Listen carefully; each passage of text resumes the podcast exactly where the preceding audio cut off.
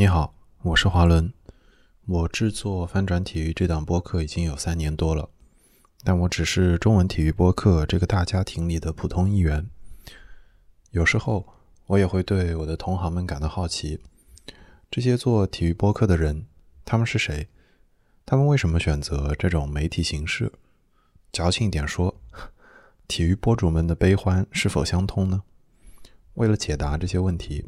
也可能是为了弄清楚我自己最初为什么要出发，我决定和体育播客们聊一聊。欢迎收听中文体育播客群像系列。这期节目是我和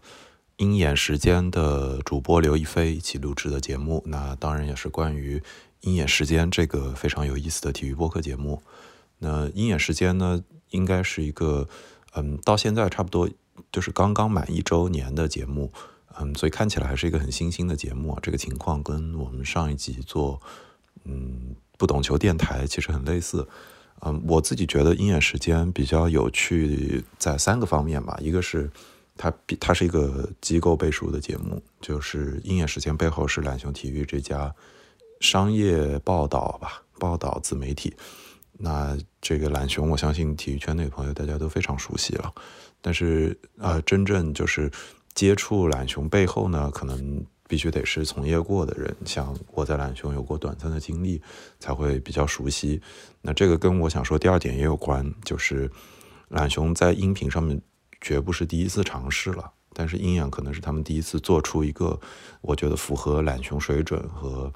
就是市场影响力的这么一个音频的作品，所以这个也是就是懒熊并不是。打无准备之仗，然后拿出了《鹰眼》这个作品来。那第三个就是在这一年来，明显他也获得了很好的市场反馈。这个其中，呃，也有就是《鹰眼》有向其他有比较有优秀的节目借鉴的这个方面，也有这个《鹰眼》它在体育的内容里始终是有一些问题是要靠自己来解决的。那这其中呢，很多大部分内容，我跟刘亦菲都在这期节目里聊到了。那时下。就是在我录这段话的时候，其实懒熊今年的商业嘉年华就在举办之中，好像刘亦菲正在发言。如果大家感兴趣的话，也可以自己去找链接看一看。那以下是这期节目的正片。那今天是体育播客群像系列，也是非常特殊的一集，因为今天其实是呃十二月三十一号在录制，这是其一。其二是我很有可能还没有转阴，所以就是这是一个阳性病人正在说话。还有就是这一期其实是关于这个鹰眼时间这个节目，在跟我一起录制的是鹰眼时间的刘亦菲啊，那亦菲跟大家打个招呼吧。啊哈喽，翻转体育的听众和鹰眼时间的听众，大家好。然后华伦你好，非常高兴跟华伦一起跨年。对，差不多。对，我们之前其实已经约了好几次了，但就是因为我。感染的时间很不巧，然后所以这期节目中中间有可能也会咳嗽，但是大家就多担待了。嗯，对对，还好吧。就是我突然想起，我最近听那个呃贤者时间，他们好像有一期也是咳嗽着录的，然后是小张还是智智有一句话，就是说呃咳嗽的时候录播客是一期参与时代的节目。嗯，所以我们也是参与时代的节目。啊，那可不，我们这可说不定录着录着就跨两年了。对，好吧，但愿不要，但愿不要。行，我跟一飞之前稍微聊了一下，今天这期，我觉得传统路数上，我做这个体育播客群像，我是有一个问题列表的。但是其实大部分时候，我在设定这个列表的时候，是不会为就是一个机构主持的节目来设计的。所以我觉得今天它其实不不一定大部分时候能用上。但是我开头我觉得还是正常开头，然后我们可能会直接发三开。嗯，那我觉得一飞你稍微跟大家做一个自我介绍吧，尤其是就是你在做鹰眼时间这个节目之前，你是一个什么样的背景，就怎么样得到这个机会的？对，呃，好的，呃，其实就是简单说一下最开始做鹰眼的一些呃原因吧。呃，因为我来懒熊是在二零年的下半年。呃，其实当时懒熊也在做一档呃体育播客，叫《懒熊三缺一》，那个应该是从疫情刚开始的时候，从二零年初就开始做了。呃，我自己是之前呃在大学实习的时候，是在一家省级的广播电台实习过啊。但是在来到懒熊之后，我觉得在音频上面我可能能做一些，然后也开始参与了大概可能十来期呃篮球三缺一那个的节目。嗯，整体来说，我觉得那还不是一个特别成熟的体育播客的尝试，但是确实这时期里也有我自己非常满意的一些节目。然后到了二一年东京奥运会的时候，因为当时整个呃篮球内部会比较忙，所以在三缺一这方面就没有持续的更下去。然后是到了在二一年的年底，呃，当时我在想是不是可以用一种方式把体育播客这个东西重新做起来。但是呢，可能之前懒熊三缺一方面，我们都觉得，一方面是呃内容的深度上，很 很多时候都是我们懒熊内部的人自己这种随机的聊天、随机表达，可能没有特别深。然后另外在节目的形式上，也是比较趋向于。传统就是几个人坐着聊天的形式，我因为我自己后来听播客会会对新形式更关注一些吧，虽然可能也没有那么新，呃，然后就在二一年的年底，呃，也是跟我们的编辑呃浩荣讨论，因为我当时很很喜欢商业就是这样，然后他说其实我们可能也可以做一档类似这样的节目，然后我觉得哎好像是可行的，因为他们也是一个财经媒体嘛，那我们也算是。呃，做体育内容方面的，嗯，呃，财经报道的机构，所以可能是在内容形式、内容方向上都可以做一个一定程度的借鉴。所以，相当于一开始的定位就是有点想做，嗯，这种比较干净利落的聊体育商业的播客。对，一开始大概是这样的。那你还记得你们从就开始筹备这个新节目到第一集上线，大概走了一个什么样的流程？哦，嗨，其实没有什么流程，因为。一开始虽然想法是我们一块想的，但其实做主要就是我在做嘛。因为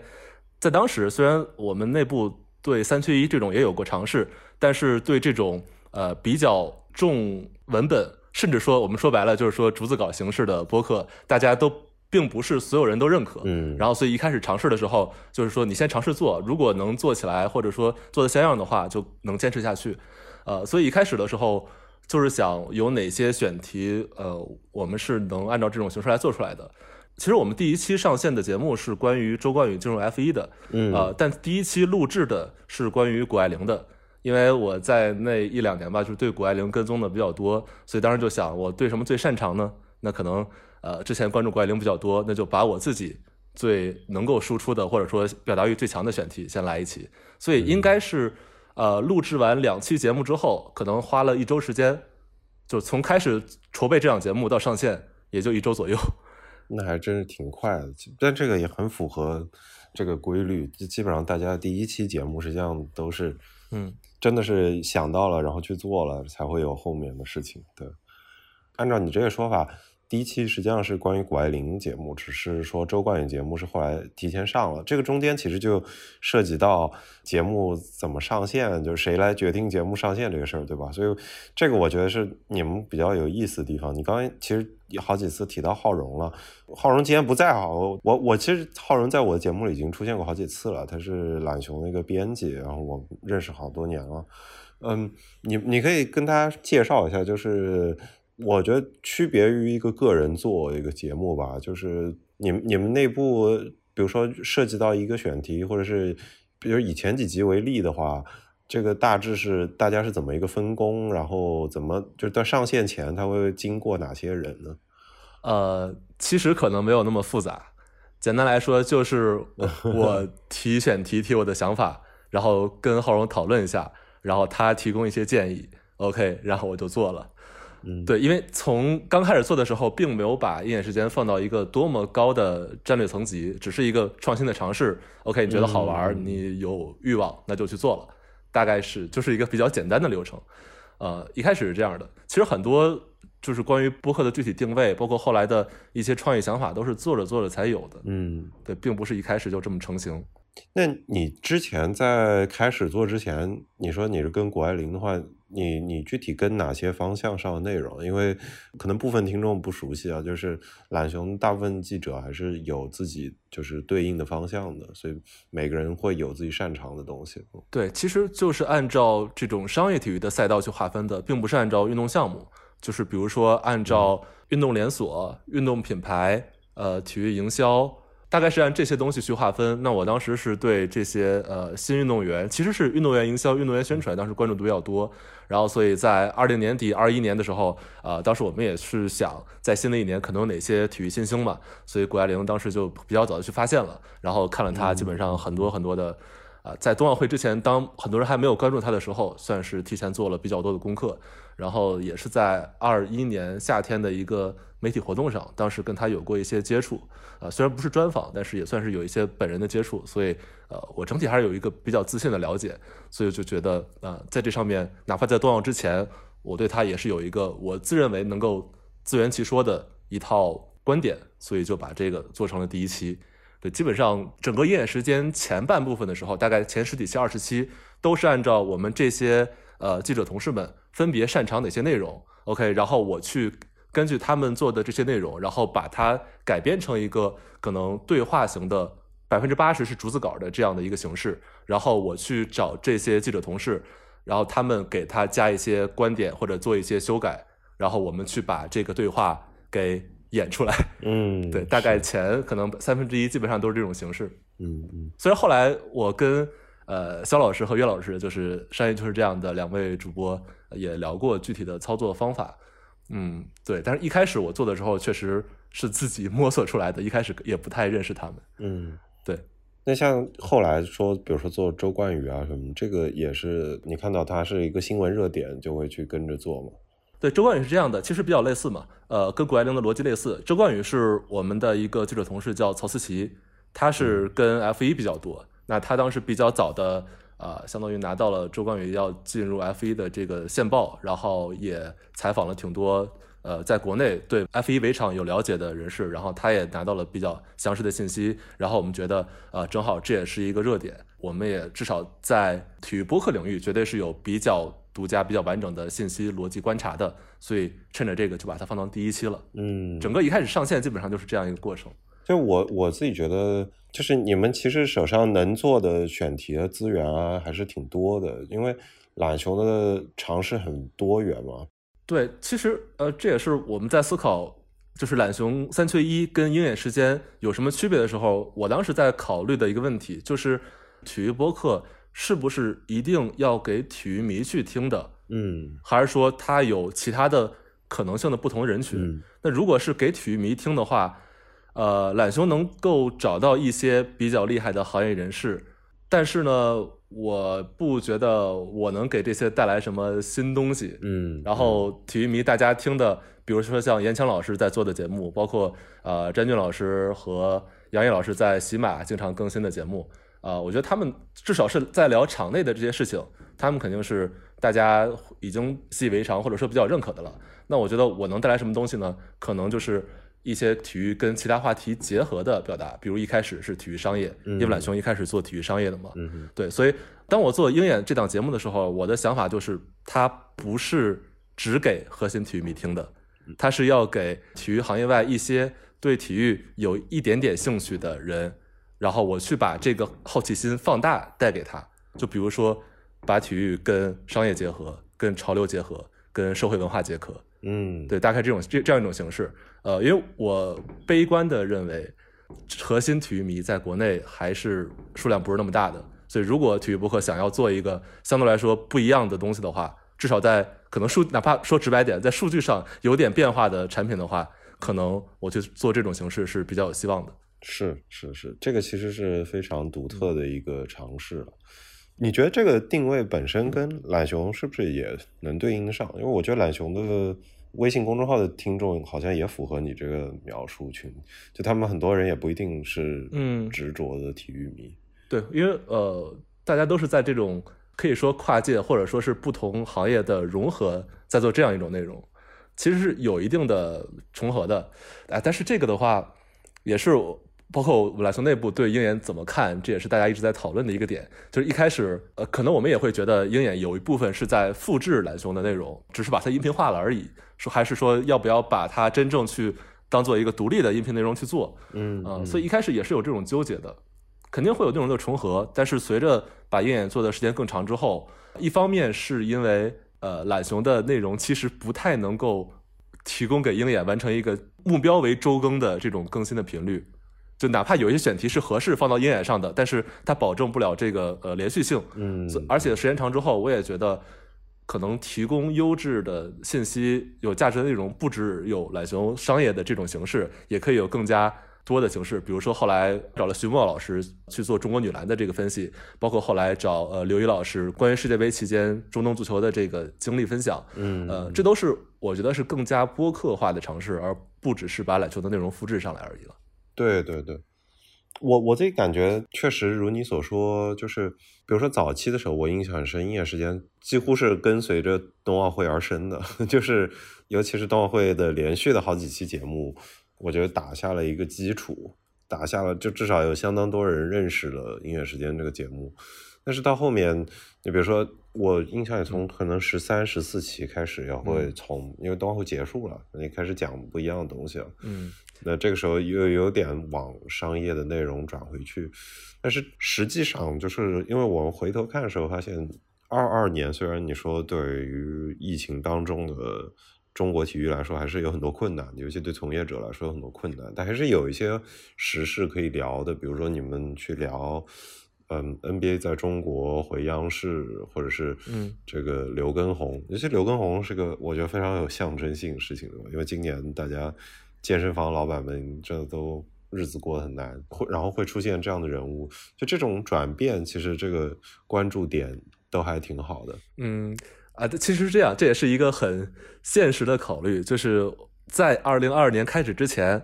呃，不只是我音频节目了，整个我相信体育做体育内容的所有人都有一个共识，就是二二年一定会出现的两个爆款的体育内容是冬奥会和世界杯，这两个是绝对会有巨大的关注度的，所以在呃年初和年末，如果一个体育账号想要做大的话，一定是不容错过的两个大的话题。那么在年终这大半年的时间里。那你要做什么内容？就是没有这种全民事件了。那如果有一些这种热点的话，那比如说刘畊宏，比如说 NBA，呃，在央视复播，比如说当时有一期我自己比较喜欢的，就是呃亚洲杯和亚运会宣布延期的时候，当时立刻做了一个呃小小节目吧。对，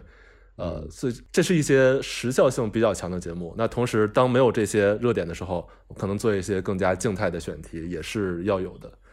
对，所以大概。呃，就是这两种吧，一种是做时效性的，一种是做静态的。嗯，对。那基本上我觉得到几个月过后，感觉节目的这个调性算是稳定下来了。啊，调性什么调性？你你可以说一下吗？我想听听你的看法。呃，就我的观察，就是我觉得它就是像你所说，一定是商业气息更大，跟社会气息更大一些，大于体育一些的这些新闻热点价值的事情的时候，然后会介入进来做一个。带点深度的讨论吧，我觉得是这样。但是它好处是速度会比可能会比视频要快，不，我不知道对你们来说会不会比公众号的稿子要快，其实也不一定。对，因为你们毕竟文字应该是最快。就我刚刚的好奇就是说，你对你个人来说，大概大概是到什么点，就公司觉得这不再是一个你玩票的项目了，或者是你你你就要好好把它当做你工作一部分去做，这个是怎么变过来的啊？这个。说实话，可能我猜测啊，我没有跟他们直白的交流过这个问题，但我感觉，我感觉可能是，也就最最近几个月的事情，可能世界杯的时候，嗯，呃，如果长期听节目的话，可能也知道，在世界杯期间有一期知乎的商单，然后世界杯之前有一期韶音运动耳机的商单，因为对于一个机构来说的话，你投入一个。一个人以上的人力去单一做一个项目，比如说你原来写稿子，现在很多精力要写不了稿子了，你要单于去做一个新项目，你搞了一年，肯定要有一定效果嘛，要么是对，呃，挣点影响力，要么是有一定商业化的前景。所以我觉得是世界杯之后，呃，至少现在可以跟大家说，鹰眼时间在二零二三年肯定还是会继续做下去，而且频率绝对不会比二零二二年更低。对，这是一个有保证的东西。对，因为我觉得对于个人做播客来说，主要就是看你的兴趣和收到的直接反馈能不能支撑你把它做下去。哪怕它挣不了钱，如果有很多听众能够因此认识你，个人的话还是能够很有机会把这个做下去的。但是你如果是为机构做一个播客的话，呃，考量就不只是个人的感受层面了，肯定还是要为公司带来一定效果。对，我我是非常理解的。那你自己觉得，你做到现在来看的话？你自己最喜欢跟觉得最有点遗憾的单集各是哪一集呢？啊，最喜欢，其实我现在想，我最喜欢的可能两期吧，一期是关于飞盘跟足球场讨论的那一期，嗯，对，当时这算是一个热点，然后我认为我们做出了一个，首先从历史故事严格上一个找到了一个比较完整的故事给飞盘的发展，嗯然后再跟足球的这方面做了一些我们认为已经比较尖锐的表达了我们的想法，但是又有一定克制，保持了一定的理性，嗯，这这样一个所谓的内容产品吧。另外一期就是刚才提到的，呃，当亚洲杯和亚运会宣布延期的时候，呃那一期，但呃说实话，那一期非常的自我。其实我做完那一期，我一个很大的感受就是，我当时会觉得这一期又好又不好。不好是因为我觉得这是一个完全情绪带动信息的节目，就因为任何一个一期节目，尤其是对于播客来讲，你打动人两点嘛，要么是情绪共鸣，要么是、呃觉得大家觉得你讲的好，信息方面的。以往鹰眼时间整体是希望呃信息主导的，就是或者说观点主导。我带给你什么样的不同的内、嗯不同的内容本身，这毕竟是一个内容从业者的追求。但是在大赛延期那一期，完全是情绪主导。那情绪出来之后，我找一些信息来辅佐我的，辅佐我当时要表达的情绪。我很坦诚的说，是这样的。嗯，对，但是我觉得这是两种方法，我自己都认可吧。哎，我插一句啊，就是上一期我跟大萌做这个，他也正好也是周年回顾嘛，就是不懂球电台的大萌。啊，我听了，那对正好他提到的他最喜欢的那期，其实也是，就不是说不是你们聊这个俩杯赛延期这个事儿，但也是这种就是个人情绪发泄的单集。是他说的是，就是去年春节当时输越南，对吧？应该基本上嗯我觉得 那个是一个，就基本上大家知道就是世界杯远去的那一场比赛，然后嗯也是由那场比赛之后有一个情绪的爆发，我觉得这个还是觉得可能是能说出一些真心话吧，哪怕他是是个人的节目，我觉得可能受到情致要小小一些，但是能在自己的节目里面认认真真说一些话，还是挺让人开心的。嗯，对，我我非常同意啊。但是我觉得两个层面考虑嘛。那首先，作为一个媒介形式来讲，那播客跟写文章对我来说最大的爽点，或者说带给我最满足的一个原因，就是呃，听众给你的反馈会比写稿子要直接太多了。嗯首先听到你的声音，这本身就是一个更亲密的一种沟通的形式，包括能收到的评论数也比写文章会高很多，包括后来开始有听友群，对，有听友群等等，对，所以我觉得这是播客本身从表达情绪上就是一个更加有优势的部分，无论是让听众感受到你的情绪，还是说主播得到的反馈，所以我认为，呃，播客放大情绪当然是没问题的。那但是呢，就像我刚开始说这期节目，让我又觉得好，又觉得不好。不好的话，但是我这期啊，可能不太够克制。嗯嗯。对我我我始终我做这个节目会有一点这种忧虑，包括后来世界杯期间，嗯，也有一些节目，说实话是我感觉情绪大于内容的。嗯。呃，就一开始我做鹰眼的时候，肯定至少在审美追求上不是这样的效果，但是呢，确实从反馈上，有的时候大家听情绪的确实听得爽，这个我也非常理解，我自己也很 也很爱听很多就是有这种情绪共鸣的节目，对，但是作为一个创作者的这种。呃，创作审美或者说执念来讲，我还是希望能提供很多很多详实的内容，找了很多的素材，然后以一个非常清晰完整的结构呈现出来。呃那最好有很多是我独家的东西。嗯，我自己认为这还是我审美中最好的一个内容形式的样子，嗯，不管是文字、视频、音频，嗯嗯对对，这是追求的一个目标吧。我我在这个问题上一直很挣扎，就当然从 我我真的很挣扎。从内容审美上，我是像刚才说的更倾向于信息性的，但是我跟我们编辑们讨论的时候，他们有一种观点会觉得应该更多的请一些大咖或者说行业人士来交流，来让他们输出可能我们不了解的信息，或者说高于我自己认知的一些观点。嗯呃，当然这些很好，可能能带来很多嗯好的东西。客观层面是一方面找到这样又有货，然后表达又出彩的嘉宾，其实并不太容易，嗯这是一个客观因素。但是主观因素，我也会觉得，其实播客是一个夹带私货很好的地方。嗯，就是我其实到现在我也会不定期的做一些我自己的单口。其实做单口自己表达是一个比听嘉宾聊有的时候会更有成就感或者说更爽的一个过程吧。因为我我我威尔克放鞭炮了，这样吗？你听得到吗？我这不是很明显，但是确实背后有声音。对，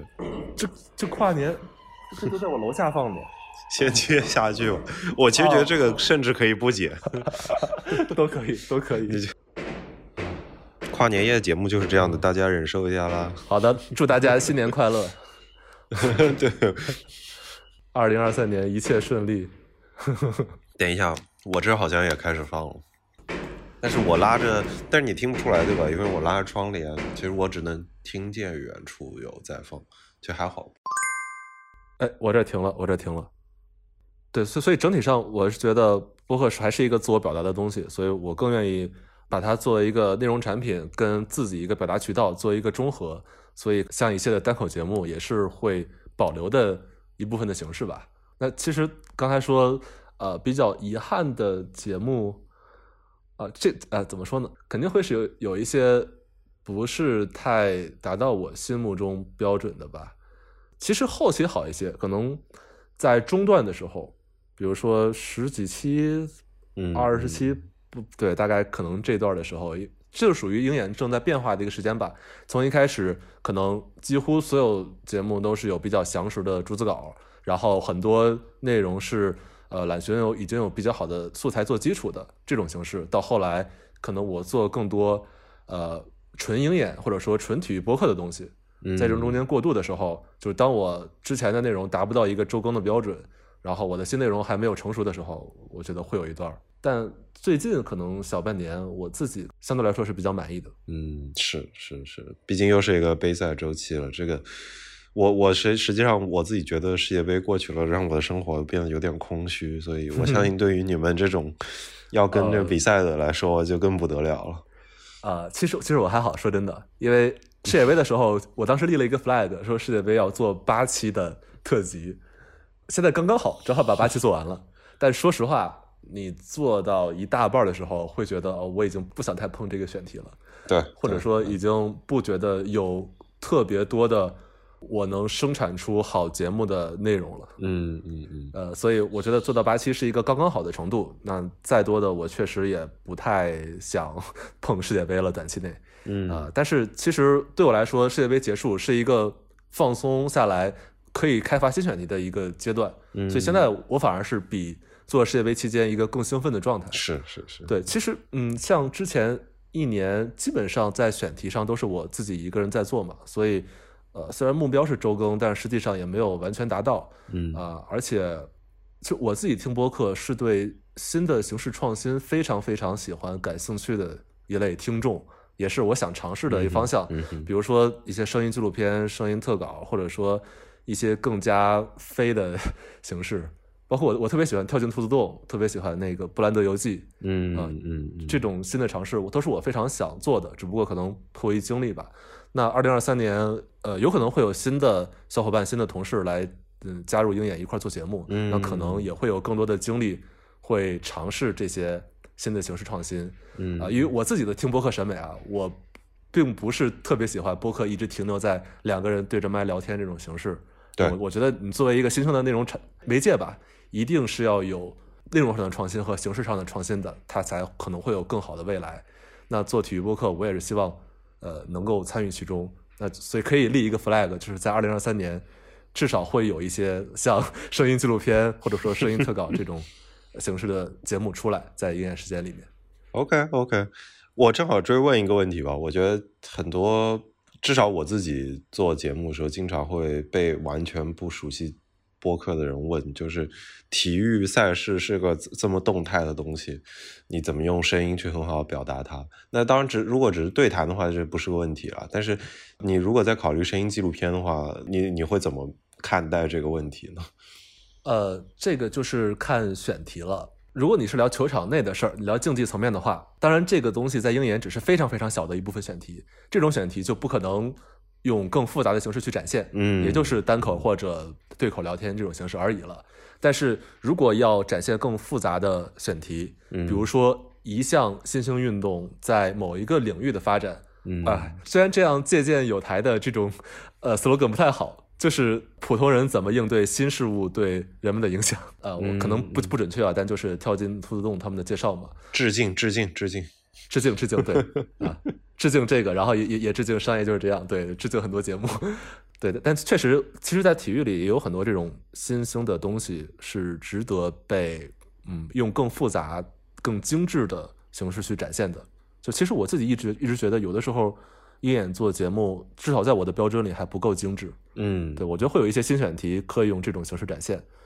呃，具体的选题就先不说了吧，卖个关子。对、嗯我心里已经有一些想法了。对，是是，对你们这个节目来说很讨巧嘛，你可以不用特别专注在场内的话，其实会省掉很大一部分的这个动态上的要求。对，OK，嗯，我最后问几个就是这种发散类的问题吧。嗯，如果就是你不受限制的话，我这一般会问你最想邀请谁上节目，但既然你已经对形式上提了这个新的要求，那就是你最你最希望做出什么样的单集好了。从形式上讲，如果不考虑成本、不考虑工具或者资源限制的话，嗯，其实跟刚才聊的那话题有点像，就我可以再说的具体一点，就是比如说，呃，我自己去，嗯，你知道北京白河是一个攀岩圣地，嗯呃，而且有从十几年前、二十年前开始，就有一群非常可能在主流社会看来跟大家的价值观不太那么一样的人。当然，也有一些做科技从业者这种呃，相对来说是受教育程度比较高的一些人在从事一些户外运动，或者说，嗯可能攀岩是一个更具体的项目吧。我对它也比较有兴趣，然后我对这些人也是很感兴趣的。那如果我能在那边生活一段时间，能采集足够多的呃他们的生活状态。包括整个运动的发展的情况，包括这一块区域的一个人文特点，呃，能做这样一种偏沉浸式的对一个本地情况的一个展示，也是对这项运动发展呃状况的一个呈现。我觉得这些东西是我愿意做的。嗯，嗯当然，这些一定是要有非常多的前期的，无论是采访也好，或者说我在实地的感受也好，包括后期的这种操作。啊，当然，我现在想，对我来说最难的就是后期部分，因为我我的剪辑真的就是剪和拼而已。对对对，这其实门槛还是挺高的。是是，我我觉得其实，在音频上，可能大家觉得它是一个生产成本相对来说比较低的媒体形式吧，但是确实术业有专攻。我觉得相对就很多人会觉得它比一定比视频简单，但其实不一定。就是它看起来好像你要处理维度少了一些，但是反而就因此听感的要求以及就是缺少了画面之后人对声音的这个要求，包括对声音里的逻辑的要求，都跟你看一个视频的期待值是不一样的。所以其实对后期的要求也不一样，所以这个是另一套技术上的难度。对。对，呃，我觉得跟视频比的话，其实播客是一个你做出来东西门槛是挺低的，嗯大家只要聊聊几十分钟，你剪一下就就能出来东西了。但是你要做一个非常精品的内容的话，呃，因为大家对整个视频如何什么样的视频是好的，可能已经有一个挺强的共识了。但音频是一个更，我我认为它是一个更私密的东西，嗯就是每个人对它的评价标准到现在完全都还没有达成一致，所以你要做一个首先自己认可是精致的内容，然后又得到大家的认可，其实，呃，无论从方法论还是技术上，都还没有完全没有成型。嗯嗯嗯所以我觉得播客做出来这样的内容还挺难的。嗯包括其实大家对他的审美不一样嘛，就很很多我们偶尔也能看到评论区觉得你们是不是在念稿子啊？的这种，对对对，哦哦，好的，是的，我可以回答，是的，对，但这这是能力的问题。那如果我对这个领域，我对这些信息有完全充分的掌握理解，我能成套的把它表达出来，OK，那我咱可以不用稿子，但是我认为我目前做不到。那如果做不到的话，对于听众来说，我说一些很散的东西，大家听感可能也未必更好。那为了我的追求，我会把编辑的这个环节前置，然后来达到更好的听感。我是这么想的。是，而且就是以鹰眼这种追新闻节奏，至少要追时事的这个节奏的话，你不太可能在所有完全想象不到会发生的新闻事件上做到你刚刚说这种可以脱口成章、深入浅出程度，这个可能性还是很小。这个没有什么，没有哪一个记者专业到他可以对所有的话题方方面面都专业，这个实在没办法。OK，然后我问一个我觉得稍微转向一点点的问题吧。我觉得我们聊了不少关于就比如鹰眼这个节目诞生，然后它中间的设计怎么编排，嗯，大部分讨论都是基于你我或者是你懒熊内部的人员对于这个节目的讨论跟设计，但是你有跟同行。或者是是就比如说是体育行业内的从业者，他甚至不一定是媒体人，同行聊过这个节目，然后听到过一些你觉得比较有意思的想法吗？因为，嗯，就像上集我跟大萌做的话，那大萌这种我觉得是比较典型的，可能是业内的从业者，他原先。是写文字，现在开始来尝试这个新的媒介，然后也玩出了一些不一样的东西，而且他这个是主动的来玩，所以我我觉得这个还是要有一个区分的，就是跟比如说签下一纸大合约，然后来录一些东西，这个还是我觉得还是有区别的，因为这一这几年，就比如说从业者肯定也有不少人没有那么顺嘛，那我想有很多人还是在。考虑，比如说各不同媒介形式上的机会的，我相信应该也有人会观察到《鹰眼时间》这个节目，然后可能会跟你们有一些接触。你有听到过一些你觉得那，比如说让你印象深刻的评价，然后比如说有的你同意，有的你不同意，就有过这样的交流发生吗？呃，说实话有，但是至少从我这边并没有特别特别多吧。因为我自己每一期节目都会发朋友圈嘛，嗯，包括很多我喜欢的非体育播客的节目，我经常也会转朋友圈，就希望还是能把播客这个形式，呃，让大家更多人知道。但是其实每一次，呃，就不光是鹰眼了，朋友圈会转播客的人，或者说点赞播客、评论播客的人，还是相当有限的。嗯嗯，尤其是在体育行业里，呃，我不觉得现在。就哪怕跟什么商业科技等等行业相比，体育行业我认为对播客的了解程度是属于比较低的，没有那么高。是对，一方面大家也可能会想，你用一个纯音频的形式去展示体育，好像听起来可能有点怪怪的，或者做不到像视频画面那么好。嗯，我并没有觉得现在很多的体育媒体人开始。呃，会真正把播客当做一个呃自己下一步要做的事。嗯嗯，大萌老师那边可能有很多嘉宾一起上节目，可能接触会多一些。其实我我上次也问这个问题，其实看法是类似，就是大部分他以前的同行什么也还没有太考虑。他说的会更直接一些，他觉得，比如说听众还数还不够，那转化的带来的成果就这么多的话，那确实吸引不了很多人进来。嗯，对。那这也说明，可能我能把鹰眼时间做相对长的时间，也是因为背靠一个机构，嗯，至少 对对，至少是有有基本盘的。那博客作为一个创新项目，嗯呃，但是有时候我们做节目也会研究一些国外的体育博客嘛。其实，在海外体育博客已经是一个比较在博客的领域里是一个比较受重视的领域了，不管是在美国还是欧洲。对，呃，其实他们很重要的一类的内容就是。呃，运动员本人，或者说一些比较资深的记者来播客里呃爆料，或者说聊一些对热点的看法。嗯，所以一方面是整个现在国内的体育媒体，呃，获取这种大消息的能力都有所减弱，自然也没有那么多真正有价值的所谓一手的东西能在博客里说。那另外一方面就是大家对呃整体音频内容的认知还比较比较低吧。我实话说，我觉得中文播客里运动员还是很少，非常非常少。对，这就是我想说的。我觉得如果中文体育播客能走起来的话，一定是某一个运动员有这种想法，或者说他有这样的喜好，对，呃，来参与播客，哪怕不管是作为嘉宾，还是说自己做一档。就如果中国的运动员能出一个童晨杰，能出一个姜思达，哇，那那体育播客肯定就会有很不一样的嗯呈现吧。我觉得这也非常好，就是现在大家对于体育运动员的了解，还是觉得他们是比较片面的，就是比较标签化，可能头脑简单、四肢发达啊，但是可能确实某种程度上也是这样，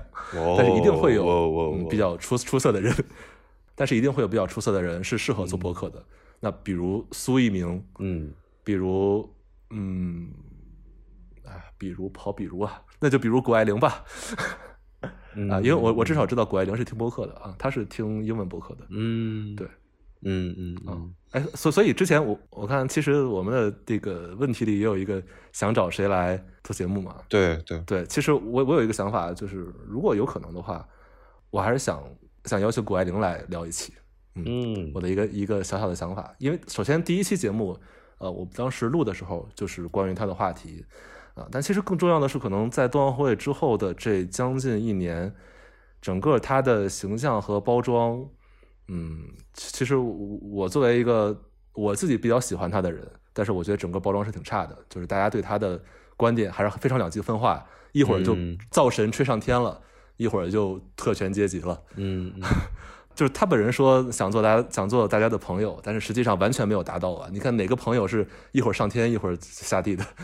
嗯，对吧？就是我我觉得需要他需要一个这种更加平视的、更加真诚、近距离、亲密的这种平台或者说表达形式，去给大家讲自己真实的想法。比如说，就他受什么从小看什么书、看什么电影，受什么影响，这些大家完全不知道。是对他的了解只有成绩，然后他怼谁了，他干嘛了，就是他真正人是怎么样，我觉得是大家是不了解的。嗯，我我自己也去思考过这个问题哈，就是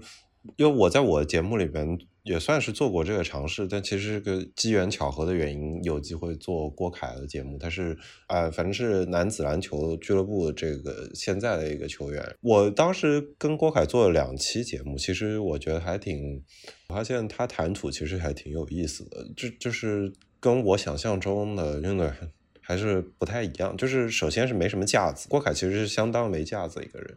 其次是，嗯，他自己是愿意也爱表达的，而且就是基本上他会玩虎扑嘛，这是我在做那集准备之前的时候发现的，然后他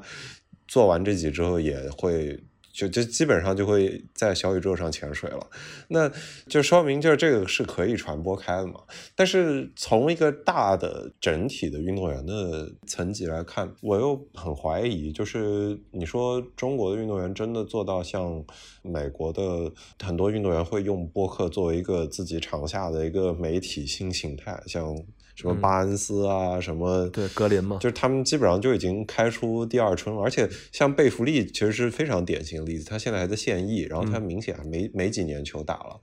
而且他应该是跟具体哪一家合作，做 The Ringer 还是哪家，然后他们就开始推他的播客了，就是。哦这是完全是一两年间的事情，很明显的是，他是有一个策划。当然，这个背后他一定也有经纪团队的帮助。我相信，这可能是说明他们的经纪团队看到了这个价值。就是我不知道这个对于中国的运动员来说是是是，这还是一个意识上的事情，还是大家就不太方便来做这件事儿。呃，我觉得还需要挺长路要走的。就确实一方面不太方便，因为很多运动员是在体制内的嘛，就是他很多表达是比较受限的。啊、但是就如果你关注多的话，就最近有一些呃即将退役或者说退役运动员，不是在播客，但是他在视频上是在越来越用心经营自己的账号的。嗯比如我记得是啊、范志毅说的那个谁来着？你谁谁谁都能踢中卫，那个人叫什么？赵鹏，哦，对，赵鹏，赵鹏，赵鹏，冯潇霆，我记得他们都是在 B 站开始做自己的账号，然后而且做的是比较用比较用心的，一看就是有团队在打理的。嗯对，我觉得现在开始有中国的运动员，可能是因为接近退役，比较有表达的空间了，然后也会意识到，可能运营一些个人 IP，做一些呃账号是对自己很有帮助的。其实冯潇霆他在微博时代他做的就不少，就就至少他是一个很爱玩微博的人。对，就是微博是一个非常轻的一个媒媒介形式，就是一百四十字嘛，嗯大家会打几个字都能运营，这个非常简单。但是你做 B 站做长视频，跟做播客，这个难度完全就大上来了，这个成本肯定是要比发微博要大很多的。嗯哼，就我觉得现在中国有运动员已经开始认识到做 B 站的这个好处，已经开始尝试了。那播客的话，所以我觉得运动员有这个意识已经是有了。之后的问题可能不是运动员的问题，是播客的问题，是播客还是没有让大家知道我能够有跟 B 站一样的这样一种发声的能力，把运动员吸引过来。但是我觉得将来是会有的。对，嗯，我也接近这个这个观点吧，就是形态上，我觉得播客反而就相对于其他的媒介会对运动员更友好，只是。但这个友好很有可能是一个第三者视角的一厢情愿，就是就是实际上，你比如说对于很多运动员来说，真正的友好就是来钱。我 就这个是，当然这对所有人来说可能都是这样，就这个是最直接的刺激，这个可能转化率是最高的。但是你如果是把运动员摆在一个明星，然后他又需要一个打开自己的角度，就是就是像你说 可以输出一些情绪，说形象上的关怀也好。嗯，同时他又不用像视频一样担心自己经常抛头露面的这这些压力啊什么的。嗯嗯，这个我我自己觉得音频的这个优势始终是摆在这儿的。然后我我自己的感受，我自己的观察是，我知道可能也有些人已经愿意接触，因此去尝试去跟运动员身身边的人去去至少介绍一下这个形式，但是他可能距离真的能。催生出一批运动员，这个还还还还非常遥远。嗯，我觉得还有一个原因就是看运动员的主观意愿，他是不是真正有表达的 愿望，有这种表达欲。那不只是呃为可能的收入驱动的，但如果收入驱动的话，可能做呃视频或者说做其他形式的账号是也可以。但是播客的话，确实是一个更注重个人表达或者说跟别人沟通的形式吧。你看，我就就是说姜思达、童晨杰，他们一定是在播客里体验到了。嗯，跟其他的媒体形式不一样的乐趣，那继续在做这个的，所所以我觉得这个也，我们现在不能对他们要求太多，只是期待可能将来能有一个有这种影响力的运动员，一方面既有表达能力，也有表达欲望，然后也恰好认知到了博客，了解到了这个形式，那他愿意尝试，嗯，我觉得可能是会有的，但是这是一个概率性的事件。是是是，OK，那我问最后这个问题吧，嗯。就是你会给其他做节目的人什么建议？嗯，我我其实想给你加一点难度，就是这个两说。嗯，啊，你说，一个是给就是个人的建议，一个是给机构的建议。啊，个人和机构，嗯，得给你上个难度呀。呃，给个人的话，其实我觉得现在体育播客虽然看着有挺多人在做了，但实际上空间还是很大的。嗯，一些小的项目完全是有待挖掘。嗯哦，包括我自己一个挺好奇的东西，就是做足球播客的人非常多，但是篮球播客的，我觉我看到的，我数量可能比足球小很多。是，是对，而且从订阅播放量上，我感觉还没有出现，至少跟同同样的足球播客，我觉得数量上、量级上都还有差距吧。对，这个我也不理解。包括很多小的项目，明明是有很多项目没有人去。花心思去聊的呀，就嗯，我觉得大家完全有机会，在这些非常垂类的项目上，就比如说我非常喜欢一个体育播客叫硬核攀岩，嗯，对，就是讲攀岩运动的，当然它有很多是关于攀岩技巧了，这可能是真的是呃参与者才会听进去，但是我觉得对于哪怕是从商业化来讲，想做攀岩运动的品牌，一定是会关注到这个节目的，所以我觉得。呃，做体育播客的话，去找这些新项目是一个可以考虑的出发点。你不用怕这个项目特别的小众，但是只要做的话，一定会有这些爱好者能够找过来。嗯，对，这是对个人啊，对机构啊 不是，它不一定是体育，不，嗯，也不一定，这也不好讲。哦，不是体育啊，但是。嗯，我自己觉得，如果限制在体育里，嗯，就是怎么说呢？就是你们跟大部分机构还是不一样嘛。就是你们毕竟是个体育商业媒体，嗯，你们大部分稿子还是不围绕竞技的。这个是这个，其实我觉得在切入的角度上是相当不一样。你说其其他类型的体育媒体或者体育内容机构吗？对，如果如果先说他们的话，你觉得会有什么？这很难讲哦。嗯，对。因为整个体育内容都是在凋零的一个状况，是，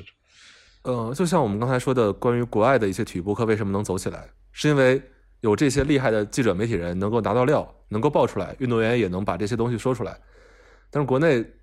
现在有能力获取很多一手信息的人本身就很少了。嗯嗯，个人观点啊，我甚至觉得现在那个国内没有特没有几个特别厉害的体育记者。对，然后能够用自己获取的东西提供足够独到的信息和观点，来撑起一档很厉害的播客节目。嗯嗯哼我感觉挺难的。嗯。对，这这个不是播客形式的问题，这是整个体育内容的问题。那你觉得如果不在体育限制之内，我靠，那那我只有致敬的份儿了。哦，我我真觉得其他行业的好播客太多了。就有时候我跟一些